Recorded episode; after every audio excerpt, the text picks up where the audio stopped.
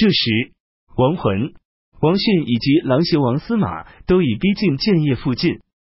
吴司徒何直、建威将军孙彦都把宴喜、符节送到王浑那里投降了。吴主采用光禄勋薛营、中书令胡冲等人的计谋，分别派遣使者向王浑、王逊、司马奉上书信，请求投降。吴主又给大臣们一封信，在信中深深的谴责了自己的罪过，还说当前大晋平治四海，这正是杰出优秀的人才发挥、施展其气节操守的时期，不要因为改朝换代就因此丧失了志向。吴主的使者先把印玺送到琅邪王司马那里。壬寅十五日，王逊的周师经过三山。王浑派信使邀请王逊暂时过来商议事情。王逊正扬帆直逼建业，回复王浑说：“船行正顺风，不便停下来。”这一天，王逊的八万士兵乘着相连百里的战船，擂鼓呐喊进入石头城。吴主孙松了绑，焚烧了棺材，请他相见。进接收了吴的地图、户籍，攻克了吴的四个州。四十三个郡，五十二万三千户，二十三万名士兵。晋朝廷听到吴以平定的消息，大臣们都去庆贺，为晋武帝祝寿。晋武帝手持酒杯流泪说：“这是太傅杨护的功劳。”骠骑将军孙秀没有和大家一起庆贺，他面朝南方流泪说：“从前先主孙策刚满二十岁，以一个校尉的身份创下了基业。”如今后主把整个江南之地都抛弃了，宗庙陵墓从此将成为废墟。悠悠青天啊，这究竟是谁造成的啊？当初还没有攻陷吴国的时候，大臣们都认为不可以轻易进军，只有张华非常坚定的坚持进军，认为一定能成功。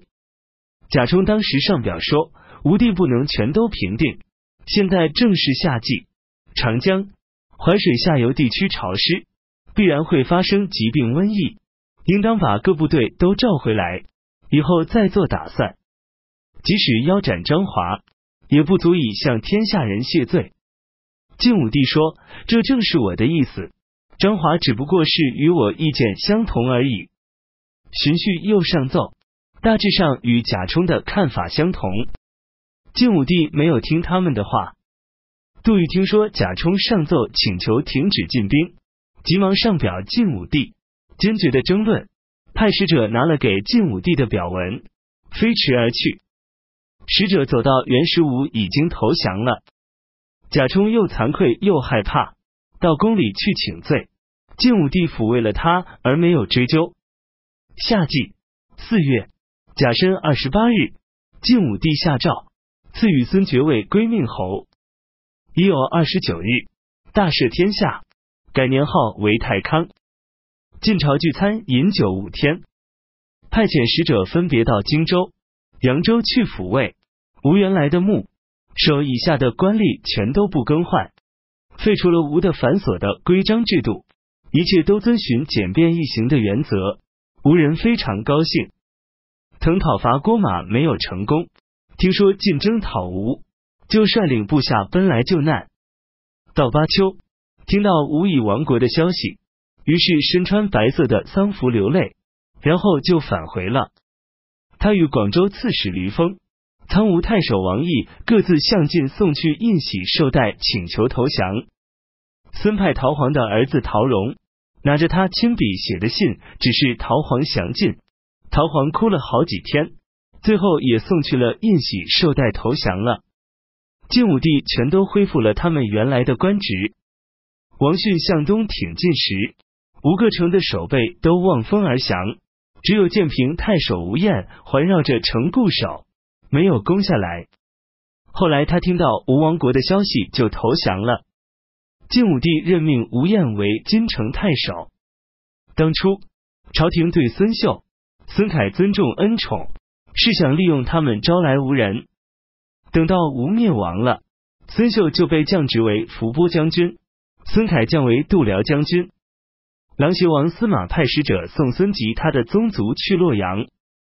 五月丁亥朔初一，孙到了洛阳，他和太子孙景等人用泥涂在头上，反绑了双手，来到洛阳的东阳门。晋武帝下诏，派业者解开他们的绳索，赐以衣服、车子、三十顷田地，每年都供应他们非常充足的钱币、粮食和布匹。晋授予孙锦中郎的官职，孙浩其他的儿子，凡是原先为王的，都被任命为郎中。无从前的有名望的人士，都根据他们的才能提拔进用。孙浩的将领、官吏渡过长江的，免除十年的赋税、劳役；老百姓免除二十年的赋税、劳役。庚寅初四，晋武帝来到堂前的长廊。会见文武官员中有爵位的，以及四方来晋的使者，国子学生也都参加会见。晋武帝派人把归命侯孙以及投降的吴人带来相见。孙登上大殿向晋武帝叩头。晋武帝对孙说：“连设了这个座位，已等待你已经有很久了。”孙说：“我在南方，也设了这个座位，以等待陛下。”贾充对孙说：“听说你在南方。”凿人的眼睛，剥人的脸皮，这是哪一等级的刑罚？孙说：为人臣子的，杀了他的君王以及邪恶不忠的，就处以这种刑罚。贾充沉默无语，非常羞愧，而孙却面无愧色。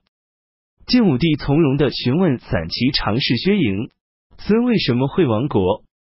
薛莹回答说：孙亲近小人，任意的施行刑罚。大臣和各位将领，人人都不能自保，这就是孙灭亡的原因。又一天，晋武帝用同样的问题问吴彦，吴彦回答说：“吴君王才智出众，辅佐的大臣贤能聪明。”晋武帝笑着说：“要是这样，为什么会亡国？”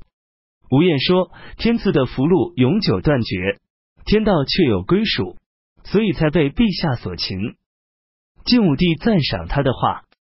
王逊进入建业的第二天，王浑就渡过长江。王浑因为王逊不等他到，就先接受孙投降，心中又羞愧又怨恨，就想攻打王逊。何潘劝王逊把孙送给王浑，事情才得到缓解。何运因为王浑与王逊争功，就写信给周迅说：“尚书重视能退让。”已经赞赏谦逊的光荣，前些时候打败了张替，使吴人丧失了胆量勇气。王逊乘这个机会攻下了吴的疆土。如果要论谁先谁后，我们确实是慢了，已经失去了机会，没有及时赶上。而目前又在争功，他既然咽不下这口怨气，就会使协和的风气受到损坏，而使自关争功的比陋之习兴起。这实在是我从心里所不敢同意的。周迅收到信，立即进谏劝止王浑，王浑不听，上表说王迅违反诏命，不服从调度，还捏造事实诬告王迅有罪。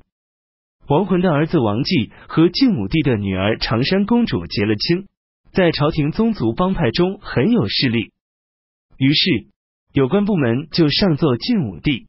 请求用囚车把王逊召回来，但是晋武帝没有同意，只是下诏书责备王逊不服从王浑的命令，违抗诏命，去求功利。王逊上书为自己申辩说：“我先接到诏命，让我直接到秣陵，又命令我接受太尉贾充调度。我于十五日到三山，看见王浑的军队在北岸，王浑写信邀请我去他那里。”当时我的水军正顺风乘势直到贼城，没有理由再调转船头返回去见亡魂。我在中午时到秣陵，黄昏时分才接到受亡魂调度的命令，命令我于第二天十六日率领全部属下回过头去包围石头城，还索取我率领的属地兵士以及随我东下的镇南各军的确切人数。我认为孙已经来投降。没有理由徒劳的包围石头城。另外，士兵的确切人数不可能在匆促之间就能很快得知，而且都不是眼前急迫的事情，不能顺从施行，并不是我胆敢忽略、气质盛名的诏令。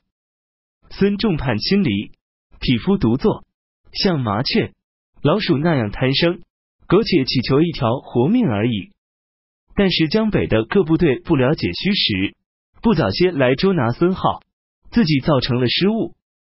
我一到便得手，就更遭到怨恨与不满，还说什么守贼守了一百天，却让别人得到了。我认为侍奉君王的原则是：假如有利于国家，无论生与死都要追求；如果顾虑别人猜忌怀疑，因而逃避过错责任。这是做臣子的以不忠诚得到的私利，实在不是圣明的君主与国家的福气。王浑又递上周迅的书信，信上说王迅军队得到了吴的珍贵物品，还说王迅的衙门将李高放火烧了孙的宫殿。王迅又上表说，我孤根独立，与强大的宗派结下了仇怨。如果是冒犯了君王的罪过，还可能得救。但要是得罪了权贵之臣，灾祸就难以预料了。吴中郎将孔叔说，二月武昌失守，晋水军马上就要到了。孙巡行石头城回来，他手下的人都挥舞着刀大呼，说正要为了必下去决一死战。孙非常高兴，觉得必然能如此，就把他的金器宝物全都拿出来赐给这些人。然而小人无礼。这些人得了值钱的东西，就飞快的逃走了。孙非常恐惧，于是打算投降服罪。孙派出的使者刚离开，他手下的人就开始抢夺财物，掠夺孙的妻妾，放火烧了宫殿。孙抱头鼠窜，唯恐不能活命。我到那里时，派参军主者才把火扑灭。周迅先进入孙的宫殿。亡魂又先登上孙的船，我进去和我所见到的，全都在他们之后。孙的宫里连可以坐的席子都没有。假如有遗留下来的珍贵之物，也是周迅与亡魂先得到了。周迅等人说我聚集蜀人，不准时把孙送去，是想谋反。他们还吓唬吴人，说我要把他们都杀了，把他们的妻子儿女都抓走。希望无人作乱，以发泄他们的私恨。像谋反这种大逆不道的罪名，他们尚且用来加到我的头上，其他的诽谤与诬陷，也就是必然的了。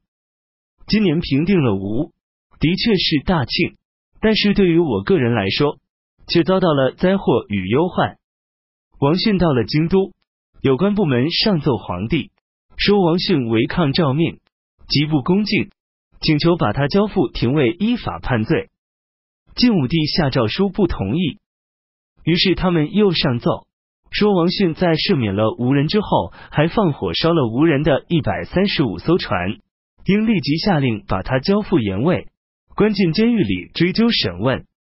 晋武帝下诏书不同意追究他。